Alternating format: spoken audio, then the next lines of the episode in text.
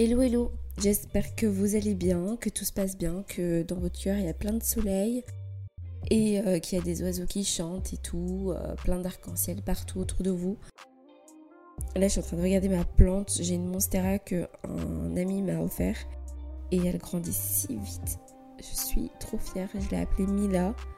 Ça veut dire... euh, ça veut dire quoi encore? Ça veut dire miracle. Miracle et c'est un prénom espagnol quand euh, on me l'a offert, eh ben, elle allait euh, mourir, la pauvre. Enfin, elle était mourante. Je sais pas, elle avait pas de vie. Et même quand euh, je l'ai prise et tout, et que je l'ai bah, empotée, et ben, elle, elle allait pas très bien. Et du coup, voilà, c'est une plante, en fait, elle a pas besoin d'être nourrie beaucoup trop souvent. Genre, une fois toutes les semaines et demie, comme ça. J'attends genre que, que la terre elle, elle sèche. On s'en fout en fait. Je sais pas pourquoi je raconte ça. Mais euh, je sais pas euh, si un jour quelqu'un a envie d'acheter une Monstera, ben voilà. Et du coup, euh, donc j'attends que voilà la, la- terre elle sèche et puis et puis voilà je la nourris. Et en fait elle a juste besoin de lumière, mais pas de lumière directe, genre le soleil qui tape sur elle. Elle a besoin d'une lumière un peu filtrée.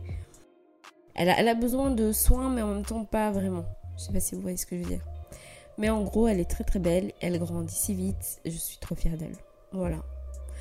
Du coup, euh, pour revenir au podcast, aujourd'hui on va parler. Enfin, on va parler, oui, de l'affirmation je ne suis pas forte. Et euh, vous savez, euh, quand on vous voit en fait comme quelqu'un de fort, on oublie qu'en fait vous pouvez vous casser. On oublie euh, que ben, vous pouvez être fragile, que vous pouvez vous briser. Euh, en fait, on ne prend pas soin de vous, on, oublie ce que vous ressentez. euh, et en fait, on oublie tout simplement que vous n'êtes pas humain. Moi, quand j'étais petite, j'étais vue comme l'enfant qui avait jamais peur, qui pleurait jamais, qui était pas sensible et tout. Ma soeur, par exemple, au contraire, qui est née bah, deux ans après moi, mais on dirait qu'on est un peu jumelles limite. Elle, par exemple, elle, pleurait, elle montrait ses émotions, elle était très expressive. Je me souviens que mon père, il nous traitait différemment. Après, euh, je suis pas contre le fait de traiter euh, des enfants différemment parce que je pense que c'est important de les traiter différemment dans le sens où les enfants sont, sont pas des tableaux blancs et c'est tout. C'est aussi, euh, ils ont leur propre caractère, ils ont leur propre personnalité, ils ont...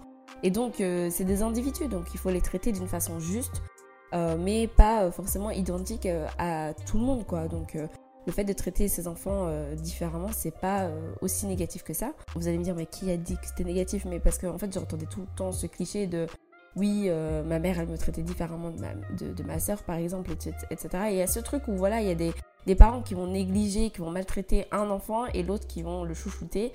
Et dans ces cas-là, évidemment, c'est pas du tout juste, mais c'est vrai que les enfants, bah, ils sont très différents et donc c'est des individus et ils ont leur propre sensibilité, ils ont leur propre fonctionnement. Comme ma soeur et moi, par exemple, on a été traités entre guillemets, on n'a pas été traités de la même façon, mais on a vécu dans la même éducation et pourtant on est deux, deux, femmes hyper différentes euh, dans tous les domaines, littéralement.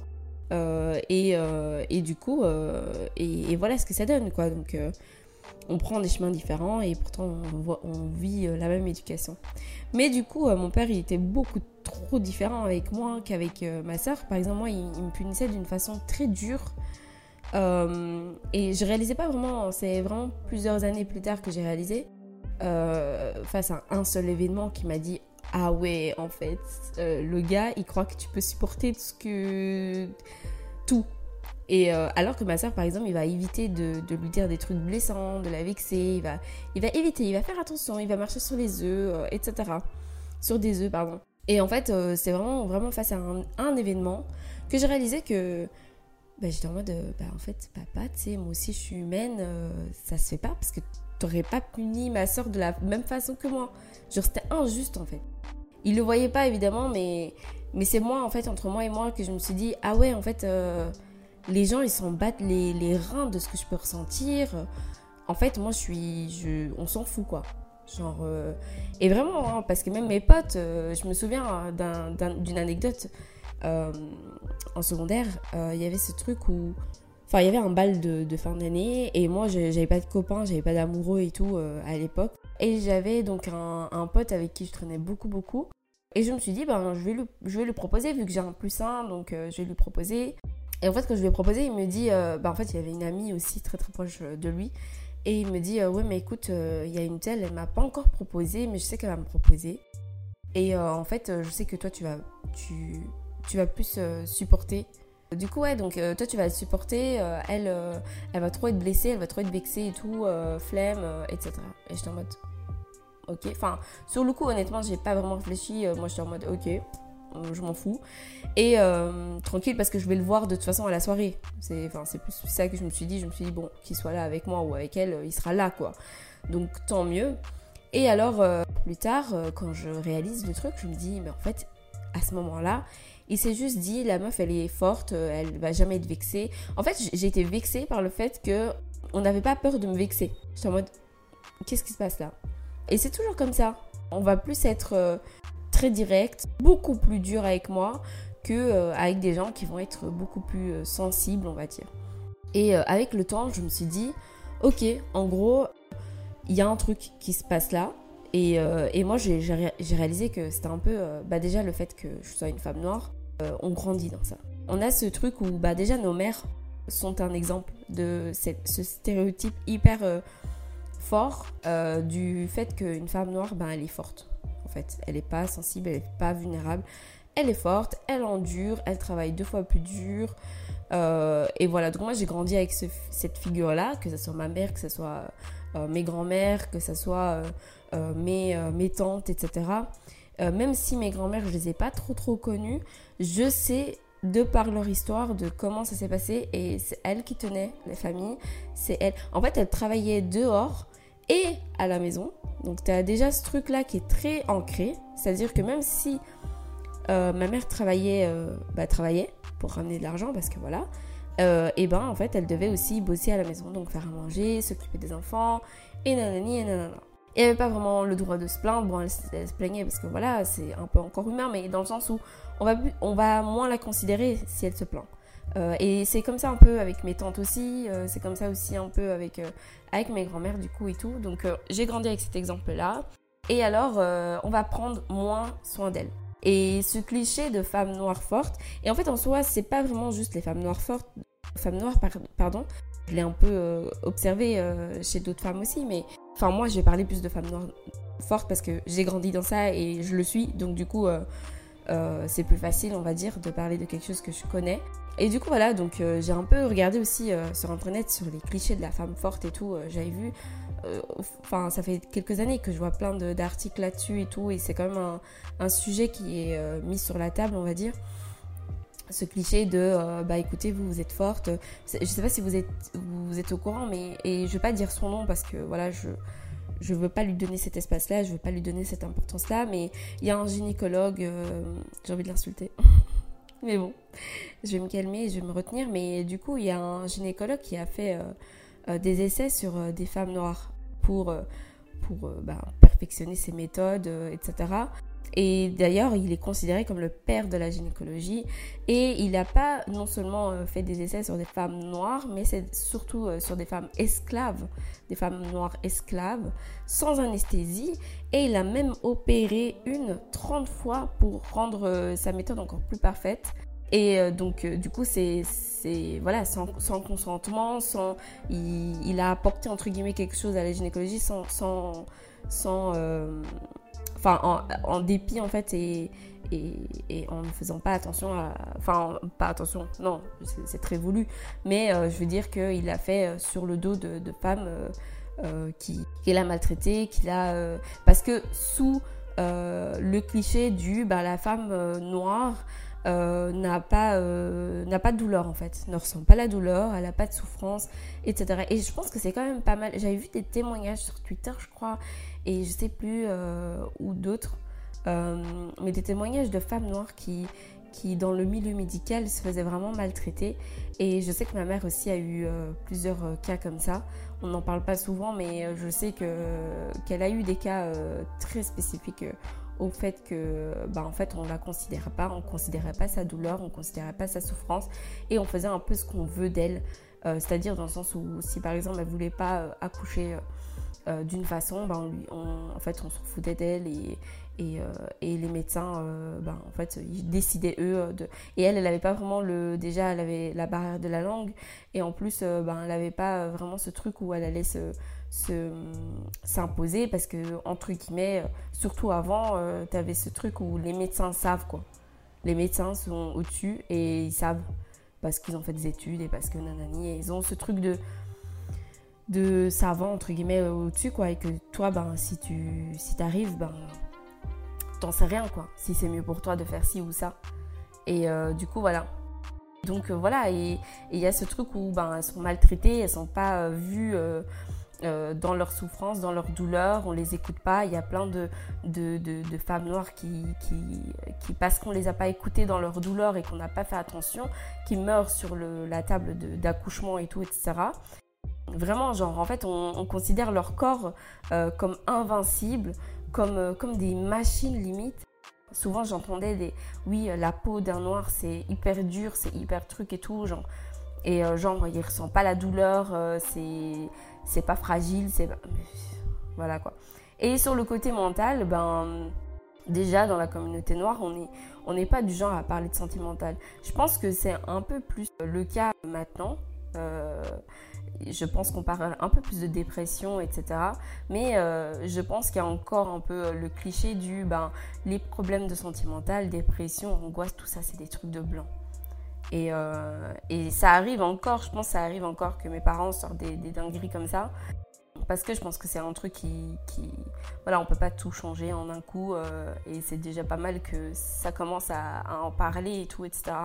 Euh, surtout de burn-out, parce que, oubliez pas le cliché de, du, de la mère noire, genre la maman noire qu'on voit forte, qui ne peut pas se reposer. Elle peut pas en fait se reposer, elle n'a pas ce, ce luxe-là. Euh, elle doit s'occuper des enfants, de la maison, du mari, de la famille, des invités. Elle doit s'occuper aussi euh, de l'argent pour aider le mari euh, à subvenir aux besoins de, la famille, etc. Il n'y a pas en fait ce truc où elle doit prendre soin d'elle, où on doit prendre soin d'elle.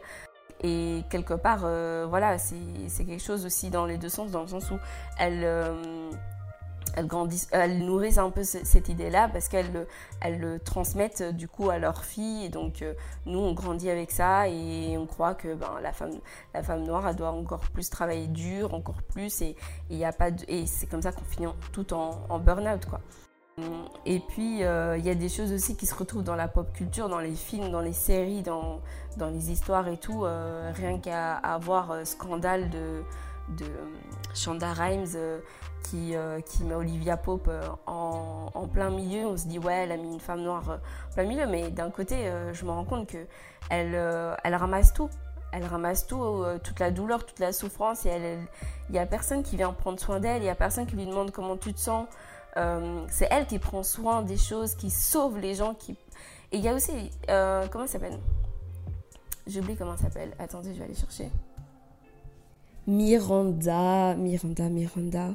Miranda qui va, euh, qui, est, qui interprète le, le rôle de la femme noire forte dans cette série. En fait, c'est la meuf qui monte le podcast qui vient faire une petite parenthèse. Parce que la meuf, elle parle de personnages, mais elle n'a pas donné le nom des séries. Donc la première série, c'était Scandale. Deuxième, c'était Grey's Anatomy avec Miranda. Et troisième, c'était How to Get Away with Murder avec Analyse. Ces trois séries sont géniales. Allez les voir. Mais voilà, je vous laisse. Bonne écoute pour la suite. Ciao. Elle euh, elle supporte tout, elle endure tout aussi. Elle est là pour rassurer les gens, pour guider les gens. Euh, elle est tout le temps là pour les gens. Elle, elle, a ce truc autoritaire. Ouais, ça aussi, c'est ça lié un peu au cliché de la femme noire. Genre oui, autoritaire, euh, très directrice, très algère genre elle gère. La femme noire, elle gère, elle, elle est pas soumise, c'est elle qui soumet, quoi, tu vois? Et du coup, ouais, il y a personne qui, qui va venir prendre, prendre soin d'elle et elle, est finit par faire un burn-out. Elle finit par faire un burn-out et même dans ce burn-out, ben, quelque part, euh, je sais pas trop si, si vraiment on l'aide. Enfin, je sais plus trop comment c'était euh, les épisodes qui suivaient, mais je me souviens qu'elle était tombée en burn-out et, et elle se sentait aidée par, par rien. En fait, elle a dû elle-même se sauver, en fait, quelque part. Après, il faut peut-être que je dis vraiment des bêtises et que que ben je me souviens pas très très bien de, la fin et tout. Mais euh, je vais aller peut-être revoir d'ailleurs la série parce que ça fait longtemps. Euh, j'avais arrêté à la saison 16 je crois, je crois. Mais je sais plus trop ce qui s'y passe et tout etc mais voilà. Mais en tout cas elle s'occupe des gens. Elle on prend pas du tout soin d'elle. Il y a aussi mais pourquoi j'oublie tout le temps les noms des gens des... Et moi, j'ai un problème avec les blazes. Attendez, je vais aller chercher le nom du personnage. Je fais 3000 pauses pendant euh, le podcast. Annelise. Je sais pas comment on dit, mais Annelise. Annelise. Annelise. Non, mais Annelise. Euh, bref, comment je vais l'appeler? Bref, elle, Viola Davis, ok? Viola Davis, dans, dans son personnage elle incarne vraiment la personne qui est dans un mal-être fou.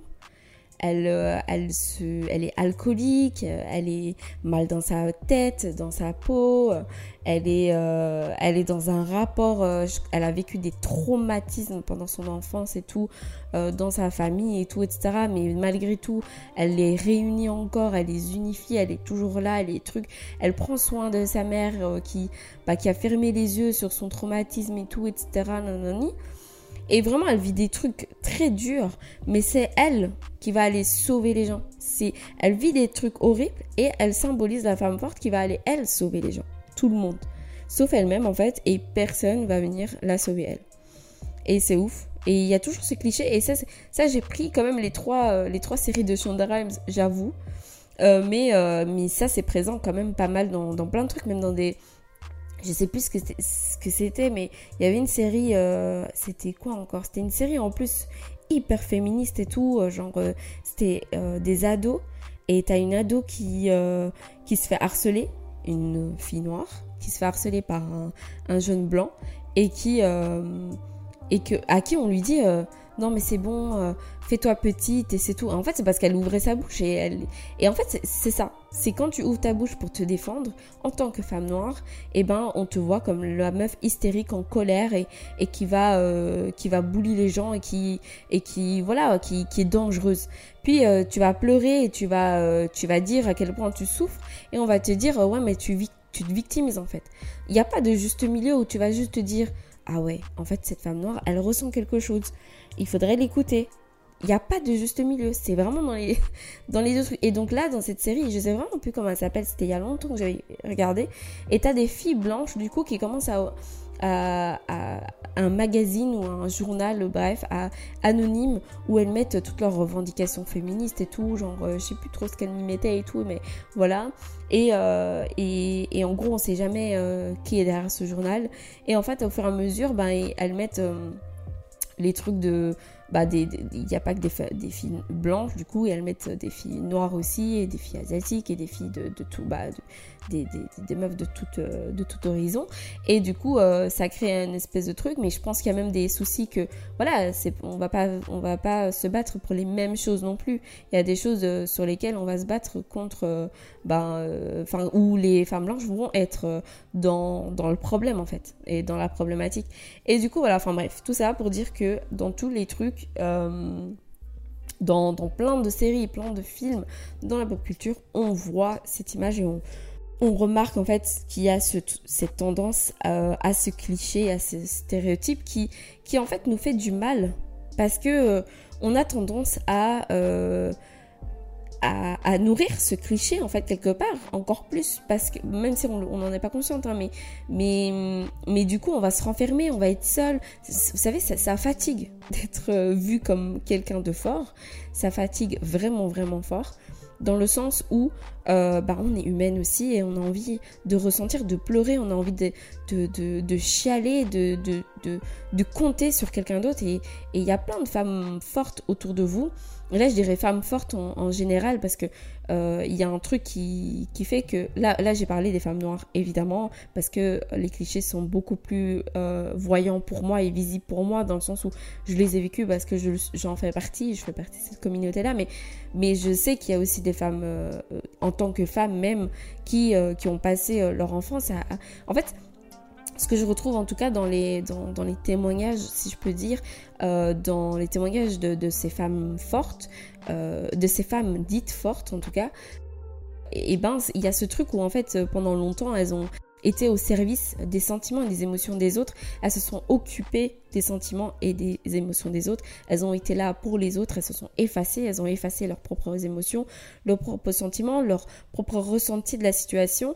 Et, euh, quelque part, en fait, euh, c'est euh, c'est quelque chose qui nous handicape parce que parce que voilà, on a ce truc où on se sent très très mal dans dans euh, le fait que ben ces gens-là, enfin ces gens que j'aime parce que c'est des potes, c'est des c'est des c'est des c'est de la famille, c'est des collègues, euh, c'est des connaissances, mais c'est des gens qui que, que j'apprécie, que j'aime et qui vont en fait pas du tout considérer que ben ce qu'ils ont fait là, ben ça me blesse et que ça pourrait me blesser. Et pourtant c'est pas leur intention mais ça pourrait me blesser. Alors que si j'étais de base une meuf qui pleurait, qui montrait ses émotions, qui était sensible et tout, bah, je passerais déjà pour la meuf qui, qui se victimise. Par contre, ben, le côté positif, c'est que les gens auraient euh, moins, euh, plus de mal à me faire du mal parce que euh, ils se diraient, ok, on doit faire attention à ce qu'on dit, à ce qu'on fait, à ce que... Non, non, non. Moi, j'ai dû me battre et déconstruire tout ça, déjà pour moi-même, parce que parce que j'avais ce truc où en fait euh, je, je comment dire j'avais des conséquences de, cette, euh, de cette image de femme euh, dite forte dans le sens où j'étais très directe avec les gens j'étais très très bah en fait je pouvais blesser les gens avec mes mots je pouvais blesser les gens truc et en fait je, je pense que bah, du coup je, je faisais subir ce que je, je subissais quelque part. Et quand j'ai déconstruit ça, je me suis dit, ah ouais, en fait, tu dois autant faire attention du coup à ce que, ce que tu dis aux gens et comment tu dis des choses aux gens. Et du coup, euh, vouloir ça de, des personnes qui t'entourent aussi. Et donc, j'ai commencé un peu à imposer le truc. Et imposer et dire en fait ce que je ressentais. Je me sens blessée par, je me sens blessée.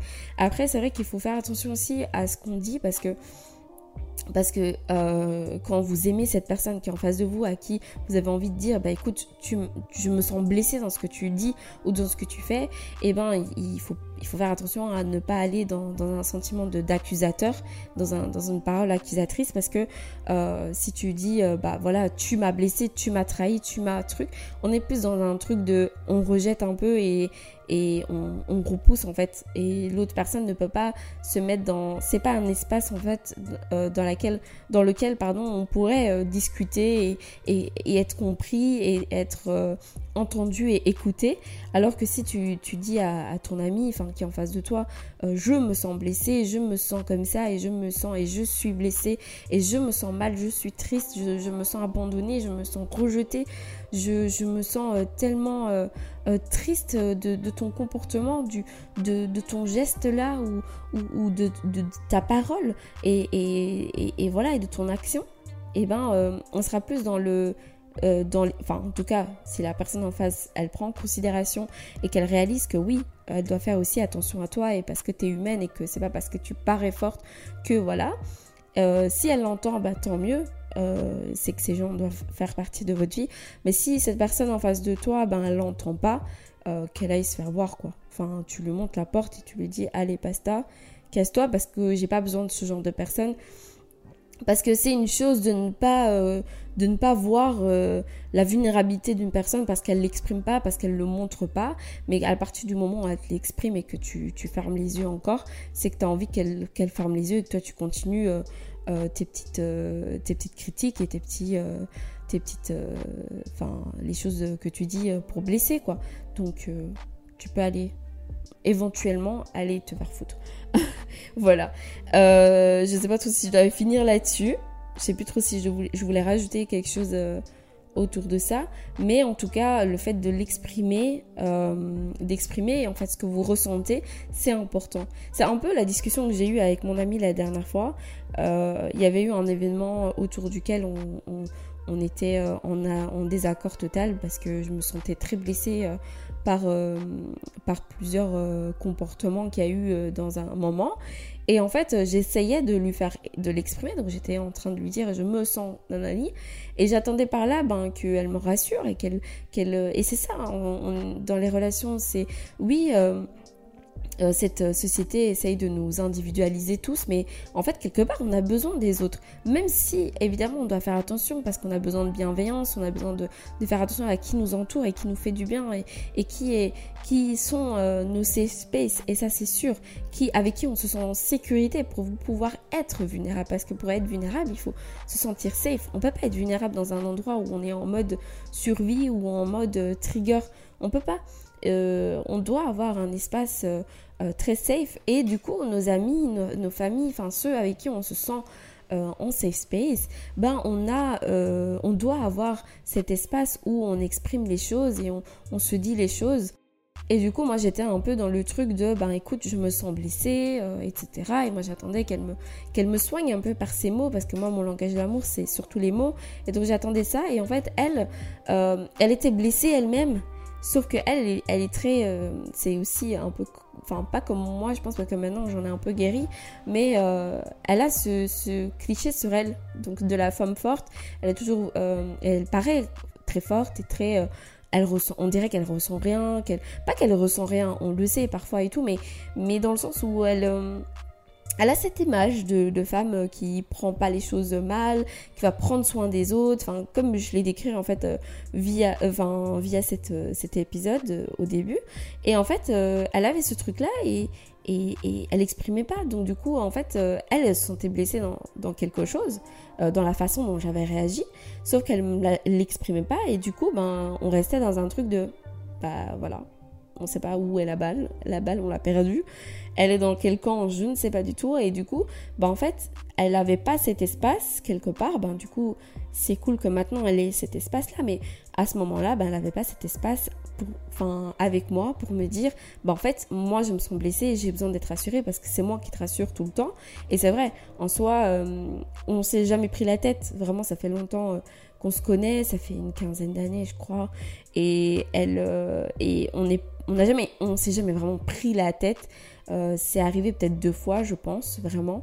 Et les, et, les, les, nombres de fois où parfois j'aurais pu prendre quelque chose mal ou qu'elle voyait que j'allais dans un, dans un truc où j'allais me blesser ou j'allais me sentir blessée, pardon, et eh ben elle était plus dans le ok, je vais soigner ça, je vais prendre soin de ça parce que non, c'est pas ça que je veux dire, c'est pas, c'est pas vers là que je veux aller, etc. Et je le sais, hein, et je, me, je le je le considère et il faudrait que je lui exprime ça. Euh, et de toute façon, je pense qu'elle écoutera cet audio et elle, se reconnaîtra sûrement. Du coup, si tu l'écoutes, euh, bah, je te le dirai euh, directement en face.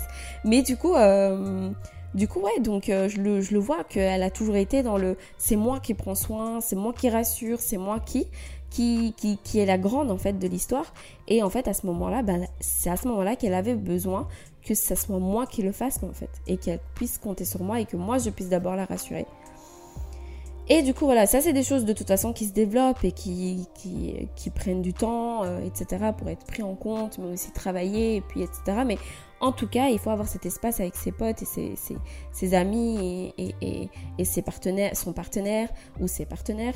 Euh, ou la famille, etc., pour avoir ce, cette discussion-là. Et, il faut l'exprimer parce que comme ça, on est au courant, on, on le sait.